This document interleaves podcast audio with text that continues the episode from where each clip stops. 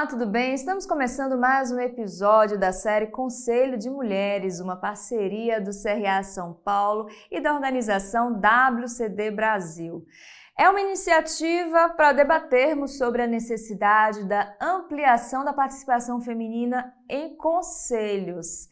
Conosco, administradoras que são conselheiras e que fazem parte da WCD Brasil. Bom, hoje eu tenho o prazer de receber aqui em nosso estúdio a administradora Valéria Carminani Barbosa, membro do Conselho e coordenadora do Comitê de Pessoas e Cultura do Hospital Alemão Oswaldo Cruz, membro do Conselho da Hipofarma, integrante do Comitê de Pessoas do Instituto Jô Clemente, membro da Comissão de Pessoas do IBGC e, como nós falamos, integrante também da organização WCD Brasil. Tudo bem, Valéria? Seja muito bem-vinda. Muito obrigada. Um prazer estar aqui com vocês hoje, podendo colaborar com essa, com essa iniciativa que vocês estão fazendo junto com o WCD. Bom, você fez uma carreira muito interessante liderando uh, negócios de, de, diferentes empresas e até migrar para a área de RH. Uh, ah, ocupou o cargo de vice-presidente uh, de RH da Novartis. E eu gostaria de saber, uh, na sua opinião, o que é que te atrai tanto nessa área? O que é que te motiva tanto nessa área de RH? Legal. Bom, eu não fiz uma carreira muito tradicional para pensando na carreira de recursos humanos, né? Eu recém saída da faculdade, olhando as disciplinas todas, né, de administração, a que eu mais me identifiquei foi marketing. E, e comecei a minha carreira em marketing, né? É, entrei na numa indústria da área de saúde, equipamentos médicos, medical devices, né? é, fazendo grandes lançamentos de produtos para a área médica, né, e trabalhando com um portfólio de produtos que a gente oferecia para hospitais. Né.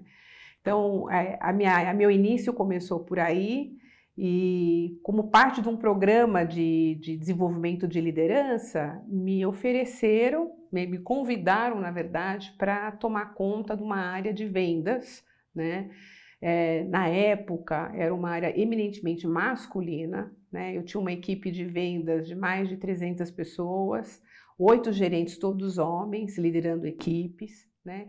e a aposta era, ela vai se adaptar ou não? Porque eu vinha de uma área muito mais de planejamento estratégico, muito mais né, de back-office, e aí você estaria entrando na linha de frente, na linha de frente com o cliente, fazendo gestão de times, né, de grandes equipes. E, e aí foi a minha sorte, a minha grande sorte na vida, porque foi nessa posição que eu descobri minha paixão por pessoas, né?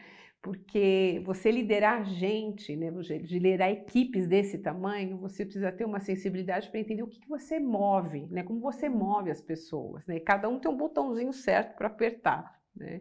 E eu fui descobrindo isso, era uma coisa nata minha, eu gostava e fui recebendo né, feedbacks das equipes de como eu liderava as equipes. Então eu fui percebendo que eu tinha um gosto por isso, né, de tocar na parte capital humano, desenvolver gente, é, fazer a parte de coaching né, das uhum. pessoas. E aquilo foi, foi crescendo em mim, né? foi crescendo. E parte dessa posição era uma posição que me preparava para uma diretoria de um negócio, de uma unidade de negócio. Então eu terminei essa posição e fui para essa diretoria de unidade de negócio. Aí já em uma outra empresa, né? E a grande missão nessa, nessa função era reconstruir um time de alta performance. Né? O presidente, quando me contratou, curiosamente, é, ele recebeu uma indicação de um ex-funcionário meu. Ele falou: Olha, se você precisar de uma pessoa que sabe lidar com gente, sabe montar equipes, vai entrevistar a, a Valéria. Né? E foi interessante, porque eu não conhecia a empresa, não conhecia ninguém de lá, e eu aterrisei nessa empresa. E ele disse: O que eu preciso de você não é que você conheça é, os produtos, né? Isso eu vou te ensinar. Eu preciso de alguém que entenda de gente, né? E isso era na área de negócios, né? E, e aí eu entrei nessa posição para liderar um, um, grande negócio é, na área de coração, né? Uhum. Cardiológico, com uma equipe que eu precisava extrair o melhor dela, né? E de novo, né, nadei de braçada fazendo o que eu mais gosto, que é mexer com equipes e times ainda na posição de negócio. Essa empresa, ela adquiriu várias empresas e aí eu tive que fazer vários processos de fusão, aquisição, é, avaliação de pessoas, de equipes, reorganização de estruturas. Todas essas pautas são pautas que está dentro da área de recursos humanos, né? mas eu consegui fazer isso nessa empresa na função de negócios. Né? E dali por diante eu comecei a perceber que eu queria fazer mais daquilo, né? Juntando um pouco a minha experiência com gestão de pessoas na função de comercial, com muita gente embaixo, depois olhando toda essa prática de desenho organizacional, fusão de culturas de duas empresas, quando a gente fazia um merge, falei, puxa, eu gosto disso, eu quero fazer mais disso. O que, que eu devo fazer como próximo passo, né? E aterrisei no regato. Demorou muito para surgir uma discussão com o meu chefe. Na época, ele achava que eu estava sendo preparada para uma posição de CEO da empresa. Uhum. E eu surpreendi completamente, porque eu disse: olha, duas coisas. Ele me ofereceu para ir para a Alemanha, né, porque eu tenho cidadania europeia, e de lá eu voltaria para ser presidente do Brasil. Eu disse duas coisas, dois grandes erros. Eu não quero ir para a Alemanha. Dois, eu não quero ser CEO. Sabe o que eu quero? Eu quero uma função de recursos humanos. Na época, uma pessoa de negócios migrar para recursos humanos era muito estranho. Não era muito convencional. Né? As pessoas não entendiam essa minha movimentação, mas eu sabia o que eu queria. Eu tinha certeza que era para lá que eu ia.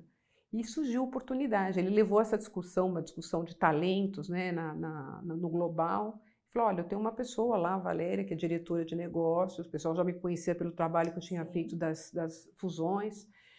Vocês não vão acreditar, ela quer recursos humanos. Né? O presidente mundial levantou a mão e falou: Maurício, eu pego essa menina agora, porque o que mais difícil é a gente ensinar um negócio. Ela vem de negócios, então assim, eu vou ter muito prazer de ter uma pessoa com olhar de negócio capitaneando a área de capital humano. Então, pode trazer. E aí eu ingressei, né? não ingressei é, com toda a bagagem das disciplinas de recursos humanos convencional, mas eu tive uma sorte gigantesca de ter pessoas extremamente competentes trabalhando no meu Te time, né, e me apoiaram. E aí começou a minha incursão em recursos humanos, né? Foi a primeira, a primeira posição nessa empresa. Uhum. É, e aí foi uma carreira aí que eu construí, né, com o Brasil. Depois eu fui para a posição. América Latina, abracei Canadá. E depois mudei de empresa, fiz Brasil de novo, já na Novartis, América Latina já com Canadá também. E mais recentemente, eu assumi uma posição no Global, liderando a parte de estratégia de recursos humanos global, que a gente cascateia é, para os países onde a Novartis tem presença. Né? Então, aí a, é, foi a minha, minha jornada de, de, recursos humanos nos últimos 15 anos. E que jornada, né, Valéria? Bom, conta pra gente um pouco sobre a, a sua aproximação com a governança e como é que você se prepara para sempre estar, né, uh, como é que eu posso explicar? Não por dentro, porque isso você já já, já consegue, mas para você estar acompanhando, melhor dizendo, né? Diferente, com tantas diferenças que estão aí no nosso mundo. Legal. Bom, a jornada da governança ela começou, vamos dizer, sem querer. Né? É, não foi planejada por mim. É, como eu sempre faço, né? planejo meus próximos passos. Eu, em algum momento, eu não, não tinha isso tão claro. Meu marido uh, sempre me acompanhou profissionalmente, né, principalmente é, eu fazendo várias posições é, regionais, que eu tinha muitos calls, né, muitas vezes fazendo da, da minha casa, meu marido me escutando.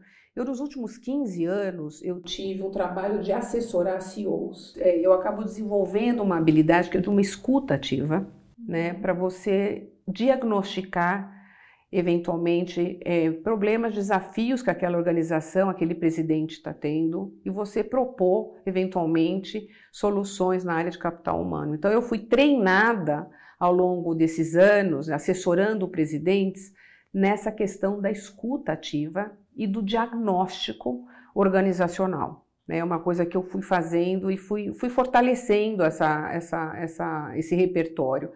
E meu marido me escutando, muitas vezes altas horas da noite, com o presidente no telefone, discutindo dilemas, problemas que a gente estava tendo e para onde vai, caminhos, alternativas. Ele sempre me disse: Eu acho que um dia você vai para o caminho de conselho. Né? E na época eu tinha um viés muito grande sobre ser conselheira. Para mim, ser conselheira era uma coisa para a gente que estava aposentado, né, que já tinha terminado um fluxo uhum. executivo e né, que talvez é, pudesse fazer uma extensão de carreira por aí. Né? Eu não tinha muita clareza é, do que real era o papel da governança no mundo corporativo. Né? Mas fiquei com aquilo na minha cabeça. Entrou a pandemia, 2020, é, e um dia eu recebi uma nota é, que saiu no estado de São Paulo é, do meu filho, do meu pai e do meu esposo os três simultaneamente, sem saber, me enviaram. Falei, eu acho, leia, eu acho que isso é a sua cara. Olha. Essa nota do Estado de São Paulo fazia uma chamada para um programa que chama Programa Diversidade em Conselho. É um programa que está na sua sétima turma. E o objetivo desse programa é formar mulheres conselheiras para o mercado. Né? Então, é um processo seletivo, escolhe anualmente 30 mulheres né, de perfis completamente diferentes, e durante um ano você tem uma jornada de aprendizado como conselheira e um mentor designado para você, que é um conselheiro experiente. Eu tive o privilégio de trabalhar com o Ronaldo Iabrud, que é um conselheiro muito experiente, né? Durante esse ano todo, né? E essa jornada de formação de conselheira.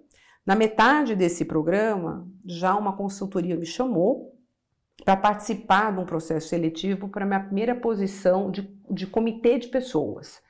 Esse comitê seria formado, né, e estavam buscando uma pessoa, uma executiva que tivesse experiência na área de capital humano e eventualmente subisse e sentasse no conselho, uhum. né. Eu, essa altura do campeonato, eu já tinha aberto a minha mente para o que, que era governança de fato, né, e como é que eu poderia contribuir né, com a minha bagagem. Né? O programa me abriu muito, muitos olhos. E aí veio essa, esse convite, veio esse processo, eu acabei sendo selecionada e entrei pela porta do comitê de pessoas. Né? Foi minha primeira porta de governança. Aí, depois de seis meses, o presidente do conselho me chamou e me convidou para o conselho, e eu entrei no conselho, né, no meu primeiro conselho uhum. até então, é, do Hospital Alemão Oswaldo Cruz. Né? Assim foi minha primeira entrada.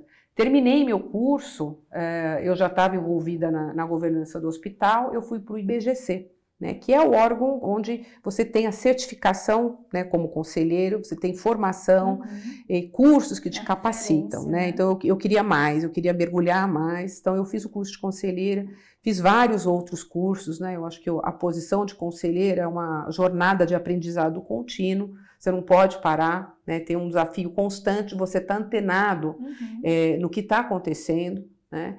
E eu fiz esse, essa jornada. E aí, com o meu contato com o IBGC, surgiu a oportunidade também e me convidaram para a comissão de pessoas do IBGC. Comissão de pessoas do IBGC, ela tem um grupo de conselheiros né, que discute pautas que são aplicadas e são pertinentes para os conselhos de administração. Então, acabei me enfiando também nessa, nessa arena né, do IBGC, onde a gente tem bastante é, conteúdo e bastante conversa e troca com demais conselheiros, né? E aí não demorou muito, entrou o segundo conselho, né? Entrou o terceiro conselho e, e eu fui percebendo que eu tinha um papel muito importante para exercer é, nesses conselhos, né? A área de capital humano, ela nunca foi tão exigida no conselho no mundo pós-pandemia né? E as empresas não estavam preparadas e os conselhos não tinham é essa pauta. É justamente né? isso que eu gostaria de saber, quais são as principais pautas, temas né, relacionados a RH, gestão de pessoas, debatidas hoje dentro dos conselhos aqui não. no Brasil. É, então, acho que, voltando, acho que a questão da pós-pandemia, né, ela exacerbou o quão importante é o tema de pessoas na agenda do conselho. Né? Ele é um tema estratégico, se não um dos mais estratégicos na pauta de conselho hoje em dia. Né? Temas que tangem sucessão de presidente, né? remuneração dos executivos, né? plano de retenção dos talentos chaves, né?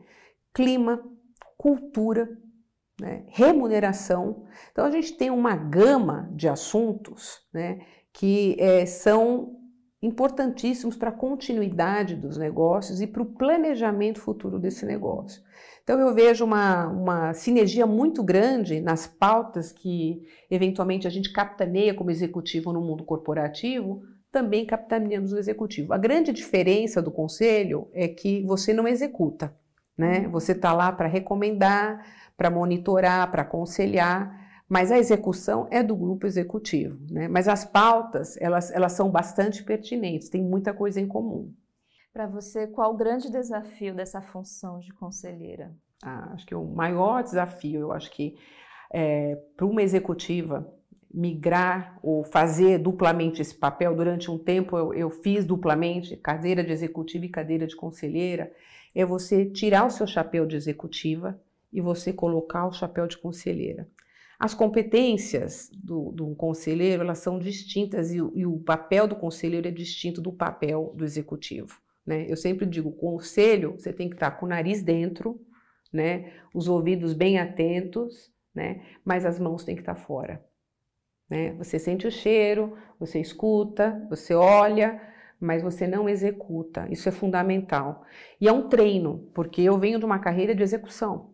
Né? Eu sou uma pessoa que vim da área de negócios, vim da área de liderando capital humano, eu executo, estou o tempo todo na execução. Você acha que essa experiência te, te traz mais habilidades que talvez se você não tivesse passado por essa área executiva fosse mais difícil? O que é que você acha dessa experiência? Eu acho que não tem um certo ou errado. Eu tenho pessoas uhum. que não uhum. fizeram a cadeira executiva e são conselheiros, mas é, eu digo que o repertório que você traz do mundo corporativo, da cadeira executiva, é muito grande. Uhum. Né? Eu, particularmente, tendo passado por área de negócios, né, vendas, marketing, capital humano, você tem uma visão holística das implicações na, na companhia. Né? Então, eu acho que eu aporto uma, uma, uma, coisa muito bacana no conselho de vivências anteriores que eu tive. Né? É, talvez é só o comportamento que você tem que ajustar, né? o comportamento de você não ter o risco de perder a mão e entrar no papel que é o papel do CEO e dos diretores, não é o seu papel mais.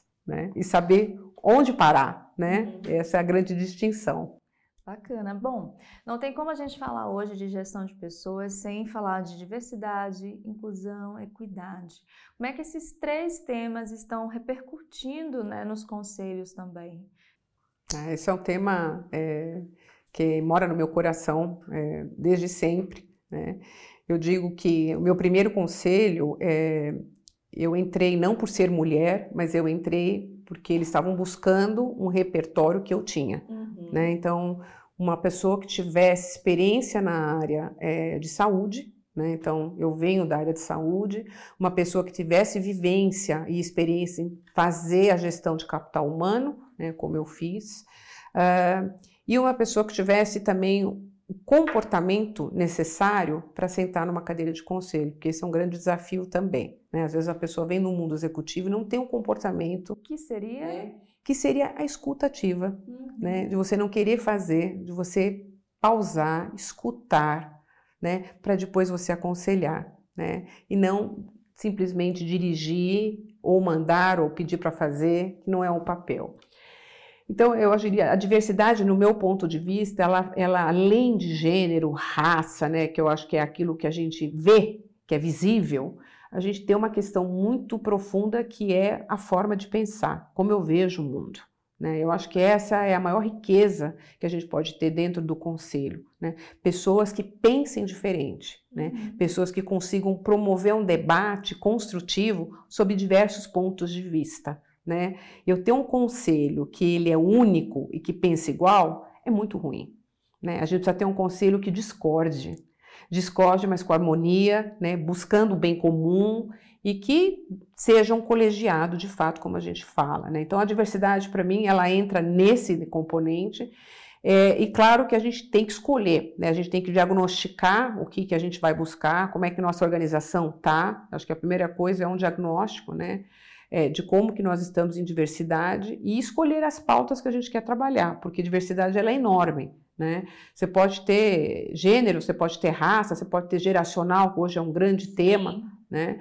É, mas eu acho que ela é uma pauta que veio para ficar. Né? É, para conselho, hoje a gente tem, inclusive na B3, é, um, um, guia de como você promover diversidade, inclusão e equidade na bolsa, né, com as empresas listadas. Então, eu acredito que não, não tem como a gente não ser bem sucedido se a gente não refletir a pluralidade que é o mundo. É o mundo é plural. Então, se o conselho não for plural, a gente não tem como ser bem sucedido naquele determinado negócio, né? É verdade. Bom, durante essas gravações, Valéria, eu percebi que todas vocês trazem características muito inspiradoras, né? São mulheres fortes, mulheres com autoconfiança bastante elevada, generosas em compartilhar conhecimentos e sempre em busca de novos conhecimentos, como você falou, né? Sempre estar uh, conhecendo mais, se envolvendo mais. E tem a questão da generosidade também, de trazendo sempre uma puxando a outra. Uhum. Gostaria de saber como é que vocês, no seu caso, prepara seu emocional para lidar com tudo isso, né? Porque são vários pratos que precisam ser né, é, segurados. Como é que você equilibrados, melhor dizendo, como é que você se prepara emocionalmente? Essa é uma, uma pergunta muito bacana. Eu acho que cada um de nós tem uma forma, né, um repertório para fazer a gestão das suas emoções. Eu acho que a primeira coisa é a gente se conhecer, né? O autoconhecimento, para mim, ele é fundamental. É você entender o que te dá energia e o que te tira energia, né? É, acho que é a primeira coisa, né? Você se conhecer. E a partir do momento que você se conhece, você fazer as escolhas que são acertadas para você. Uhum. Né? Você não esticar muito a sua corda, que você sabe que aquilo tira a sua energia. Né? É, eu tenho as minhas válvulas de escape, né? Que podem ser diferentes da sua. Né? Por exemplo, eu tenho uma questão de me aproximar da minha família quando eu estou num momento difícil, de crise, pode ser um tema profissional porque lá é a minha fonte de energia e é onde eu volto para o centro daquilo que realmente importa para mim. Uhum. Né? Então eu volto para a família, tenho conversas, tenho momentos, eu tenho um neto maravilhoso que me enche de energia. Então ali é a minha válvula de escape, eu encho meu tanque emocional. E aí eu vou de novo encontrar uma adversidade, mas muito mais preparada, com repertório emocional, com tanque cheio, né, para lidar com as adversidades, porque a gente vai criando músculo, né? O mundo corporativo ele me ensinou isso, né? É, cada tombo que você leva, não importa o tombo que você levou, né? Importa como que você sai dele, né? Você sai fortalecido, né? Você sai com lições aprendidas, você sai amadurecida. Então, acho que tem esse repertório, né? Agora, o equilibrar papéis é sempre um desafio muito grande. Né? Eu sempre lidei com o papel de executiva, mãe, esposa, é, filha, né? É, e eu acho que são escolhas que a gente faz, mas nunca esquecendo do que é mais importante, que é mais caro para você. No meu caso, sempre foi a família. Uhum. Então eu sempre tive que fazer escolhas, né? Onde a família estava no centro, né? e depois eu, eu caminhei. Eu consegui fazer isso de uma certa forma muito, muito tranquila, né? Não vou dizer que eu não tive crises em alguns momentos, tive, mas a gente chega a um ponto que, que a gente normal, fala, né, é normal. Né? Acho que é difícil a gente compatibilizar tudo, né? Então acho que esse é, uma, é um grande desafio é, que todas têm atualmente, né? Como, como mulher, como executivo, como profissional, equilibrar todos os pratos, né? E estar tá tranquila, Sim. né? Com o coração tranquilo, emocionalmente bem né, com as suas escolhas. Que é o importante, né? É. E as suas soft skills? Conta pra gente. O que é que você se orgulha de ter construído? Ah, eu, eu acho que, assim, é interessante que toda vez que a gente fala, eu costumo dizer que soft skills, é, eu prefiro dar outro nome, inclusive, é, são skills essenciais, né? É, por, durante muitos anos, o, o, soft skills era visto no mundo corporativo como algo mais fraco, mais frágil né? Não era o skill mais importante. Né? E o mundo pós-pandemia mostrou que ele é fundamental. Né? Ele é um skill que traz a segurança psicológica no ambiente corporativo, ele inclui pessoas, né? E ele promove inovação. Então, para mim, eu sempre usei né, do soft skills em todas as funções, né? Eu como desenvolvedora de pessoas, é, alavancando o melhor de cada um deles. É, minha natureza sempre foi mais usar essas habilidades. E eu fico muito feliz de ver o mundo pós-pandemia falando que elas são essenciais hoje, né? E trabalhando com os líderes, falando: olha, a gente precisa trazer mais dessas competências para você. Né? Tem pessoas que já tinham e simplesmente estão com a, o menu aberto para usar isso com mais, mais liberdade, tem outros que não tinham esse repertório e estão buscando né, se formar, se atualizar uhum. e mudar um pouco a forma de pensar do uso dessas competências que para mim são essenciais, não são mais softs, elas são essenciais skills, né, é assim que eu chamo e que eu acho que é o novo mantra de liderança pós-pandemia. Tem alguma uh, habilidade que você acha, nossa, que me orgulho, que bom que eu consegui chegar a, a desenvolvê-la? Olha, eu tenho uma interessante, eu tenho uma, um arquivo que eu falo que é o arquivo injeção de ânimo. É, sabe quando você está naquele dia que você acha que você não merece, que você não tem valor ou que você não é capaz? Todas nós ou, passamos por um uhum. momento assim, né? Então tem dias que você está mais assim, eu vou no meu arquivo injeção de ânimo. Esse meu arquivo contém feedbacks 360 graus, assessments da minha pessoa, é, feedback de gestores, né, de equipes, ao longo da minha carreira. Tenho várias pastas, vários conteúdos, eu arquivo ali na meu arquivo injeção de, de ânimo. E eu leio. E quando eu leio aqueles arquivos, eu vejo uma linha muito é, semelhante das minhas fortalezas. Né? O que, que é que era desde sempre falado que eu fazia bem isso se manteve, ela só foi aflorando mais em ambientes mais complexos, de maior complexidade, conforme eu crescia na, na minha carreira, mas era constante, né? uma liderança inspiradora e humanizada. Uhum. Né? Eu gosto de contar histórias, eu gosto de inspirar através das histórias. Né? Eu trago as pessoas junto comigo, uma direção, contando uma história. Olha, nós vamos chegar lá, e aí é uma, uma, um pouco de dose de inspiração. Isso sempre foi minha, minha história de feedbacks, né, é, que eu carrego nas minhas, nas minhas trajetórias. Então, eu acho que é uma, é uma característica, um skill que eu desenvolvi e que, para mim, me faz muito bem e, e, eu uso muito bem. Eu sei usar, eu sei persuadir, é, usando um pouco de inspiração, né, na forma como eu lido com gente. E por falar em inspiração, eu pesquisando sobre você, descobri que seu pai foi uma grande inspiração para você fazer administração, é verdade? Conta pra gente essa história. Verdade. Difícil, difícil falar pouco do meu pai no quesito inspiração. Meu pai é engenheiro, administrador também, e o meu pai é filho de imigrantes e começou muito cedo trabalhando na feira, na banca de laticínios e queijos do meu avô. E ele cresceu profissionalmente é, com bastante esforço, né, de uma família humilde, e chegou à presidência de várias empresas, né. Mas o que eu admiro no meu pai é a capacidade e a generosidade dele, né, nesse mundo corporativo. Ele é generoso, ele é extremamente humilde, né, e extremamente competente. Então, assim, é muito difícil hoje a gente encontrar no mundo corporativo né, as pessoas que não têm um ego, né, fruto da sua competência, de ter chegado lá. E, e meu pai nunca perdeu os pés do chão. Então, para mim, ele é uma, além de ser o meu mentor e uhum. coach de vida, né? Hoje ele é conselheiro de empresas também e é uma referência para mim em vários papéis, né? O papel como administrador, eu acho que ele me influenciou muito. Quando eu fiz a minha escolha, ele já era presidente de uma empresa e eu via com como ele lidava, né, com as várias demandas e, e eu me influenciei com esse com esse meio que ele que ele vivia, né? E tive é, a sorte de ter um executivo com os traços que eu admiro muito, né? Ele servia a organização, uhum. né? Que é o que eu acredito, o tipo de liderança que eu acredito, uma liderança servidora. Eu estou aqui para servir uma organização. Então, a humildade é o primeiro aspecto, né? De você se colocar de uma maneira humilde.